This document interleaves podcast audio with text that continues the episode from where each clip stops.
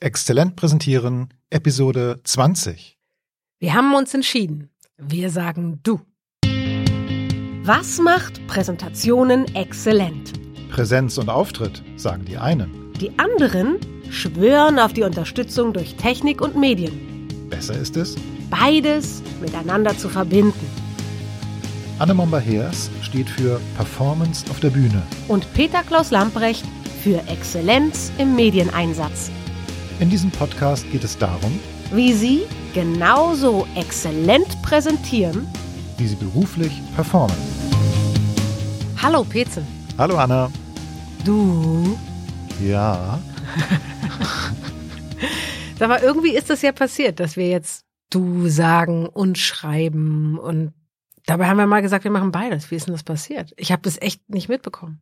du hast das nicht mitbekommen, dass ich die ganze Website umgestellt habe Das habe ich mitbekommen. Aber ich habe hab nicht mitbekommen, wie wir da hingekommen sind. Wie ist das passiert? Dass wir Naja. uns entschieden haben, dass da wirklich noch im Raum stand zu sagen, das ist ja einfach, wir machen du, ist doch klar. Also du hast recht, wir hatten keinen Agendapunkt, äh, den wir irgendwie abarbeiten wollten, so nach dem Motto, äh, wir müssen eine Entscheidung treffen. Das war immer noch offen und schwebend.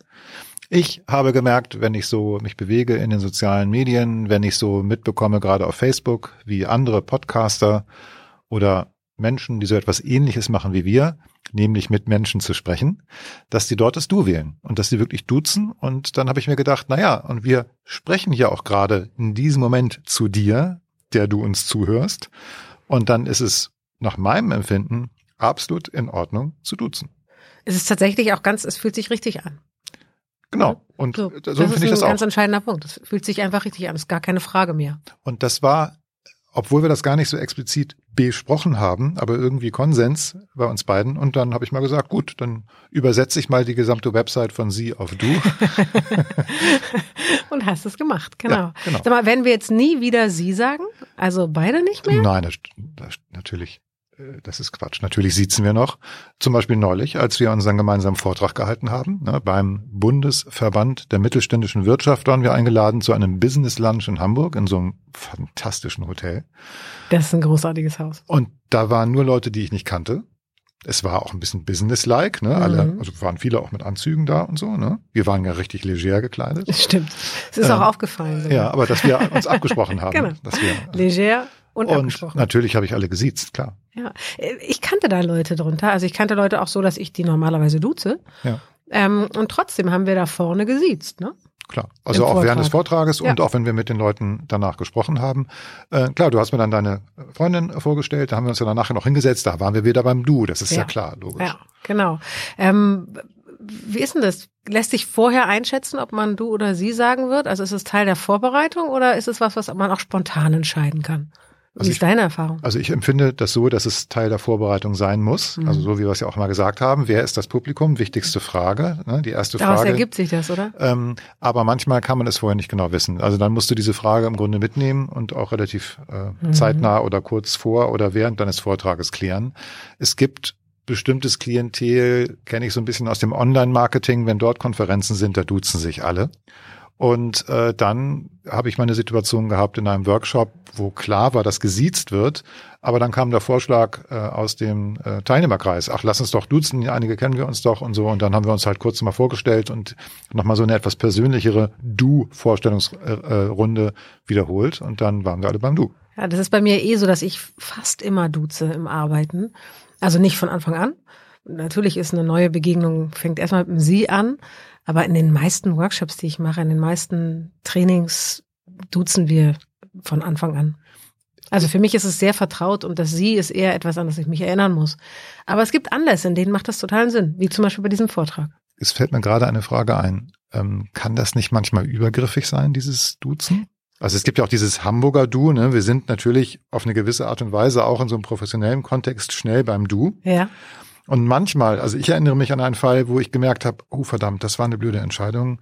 Mein Gegenüber fühlt sich gerade sehr, sehr unwohl mit dem Du. Also im Eins zu eins würde ich auch sagen, also ne, wenn ich einen Coachie habe, es, das habe ich. Ich habe Coaches, bei denen hat sich das noch nicht ergeben, du zu sagen, obwohl ich mich manchmal sehr vertraut und sehr persönliche Arbeit. Und trotzdem sagen wir sie. Erstens kann das helfen, Mhm. sogar. Und zweitens gab es einfach den Rahmen noch nicht. Aber in einem Training oder einem Workshop, in dem mehrere Leute zusammen sind und wir am Anfang sagen, wir machen hier sehr persönliche Arbeit, Mein Vorschlag ist, wir gehen zum Du über. Mhm. Weil auch manchmal habe ich die Hälfte duze ich schon, die andere Hälfte noch nicht. Das ist, das kann ich, da bin ich nicht gut drin, das weiß ich. Mhm. Wenn ich so Leute rausgepickt siezen muss, das kriege ich nicht gut hin. ich stelle mir das gerade vor, wie das ist bei Pitch-Präsentationen.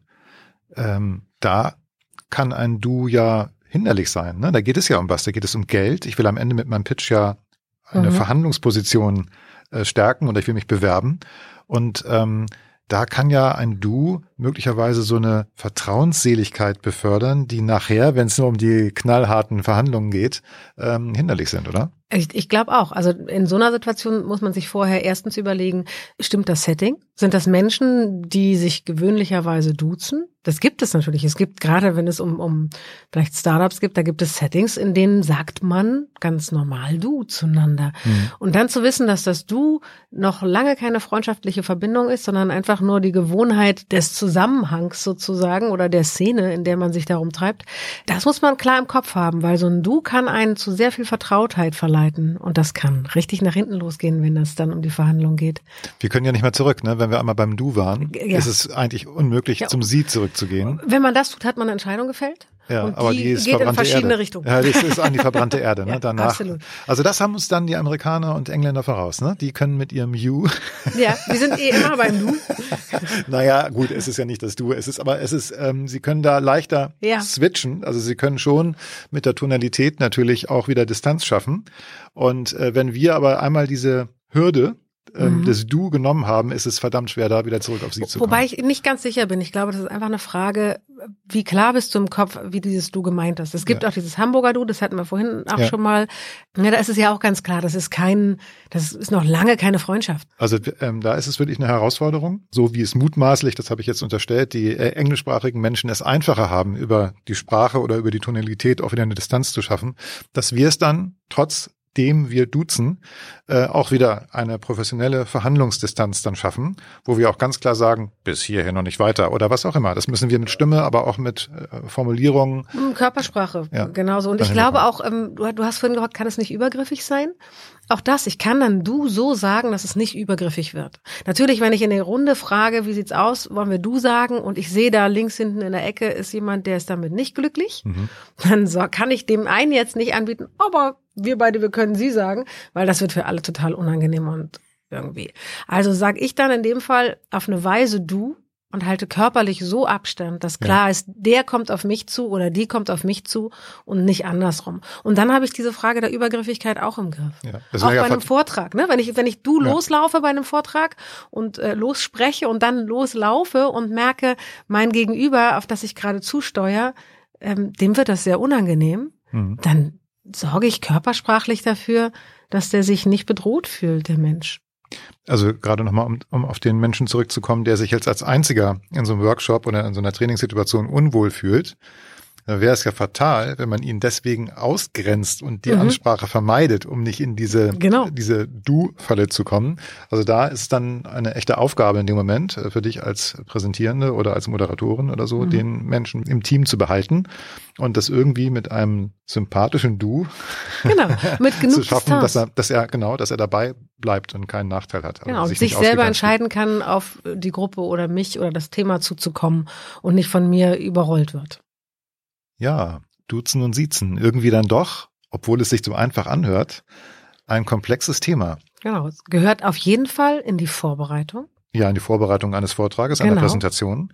Gehört Wir, rein die Entscheidung zu wissen, mit wem habe ich zu tun. Ist es angemessen zu duzen? Ja. Macht es einen Sinn zu siezen? Es kann auch sein, dass man das gar nicht beantworten kann im Vorfeld mhm. und erst, wenn man schon vor Ort ist oder vor dem Publikum steht oder mit dem Publikum vielleicht kurz vor der Präsentation spricht, merkt, okay, ähm, wir machen das anders oder wir regeln das, ob wir uns siezen oder duzen. Dann ist es besser, wenn man nicht so starr vorbereitet ist, dass es einem schwerfällt, das Sie wieder sein zu lassen. Also nicht auswendig gelernt. Ja. Und es kann sein, dass sich auch vielleicht über die Zeit, in der man miteinander arbeitet, eine Entwicklung ähm, herauskristallisiert, wo wir vom Sie ganz automatisch dann irgendwann zum vertrauten Du kommen, weil wir uns ja auch besser kennengelernt haben. Mhm. Aber dann muss man auch wissen, von dort wieder zurück zum Sie zu kommen, ist eigentlich fast nicht möglich. Und man muss außerdem wissen, ein Du ist noch nicht gleich innigste Freundschaft. Wie geht's denn dir damit, liebe Hörerinnen, lieber Hörer, dass wir jetzt Du zu dir sagen? Oder ärgern wir dich, äh, sie gerade, weil wir so einfach pauschal das Du verwenden? Schreib uns doch eine E-Mail oder einen Kommentar unter diese Episode auf exzellentpräsentieren.de. Wir würden wirklich gerne wissen, was du dazu sagst. Du kannst uns duzen oder siezen. Wir antworten in jedem Fall. Tschüss. Tschüss. Das war Exzellent Präsentieren. Der Podcast für Sichtbarkeit und Erfolg mit Präsentationen und Vorträgen. Wir sind Anna Momba-Hers und Peter Klaus Lamprecht. Uns verbindet eine langjährige Freundschaft und ein gemeinsames Ziel.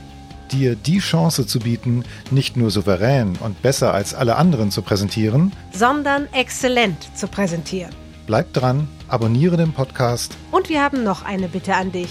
Empfehle uns weiter. Und schenke uns eine schöne Bewertung auf der Podcast-Plattform deines Vertrauens. Dankeschön.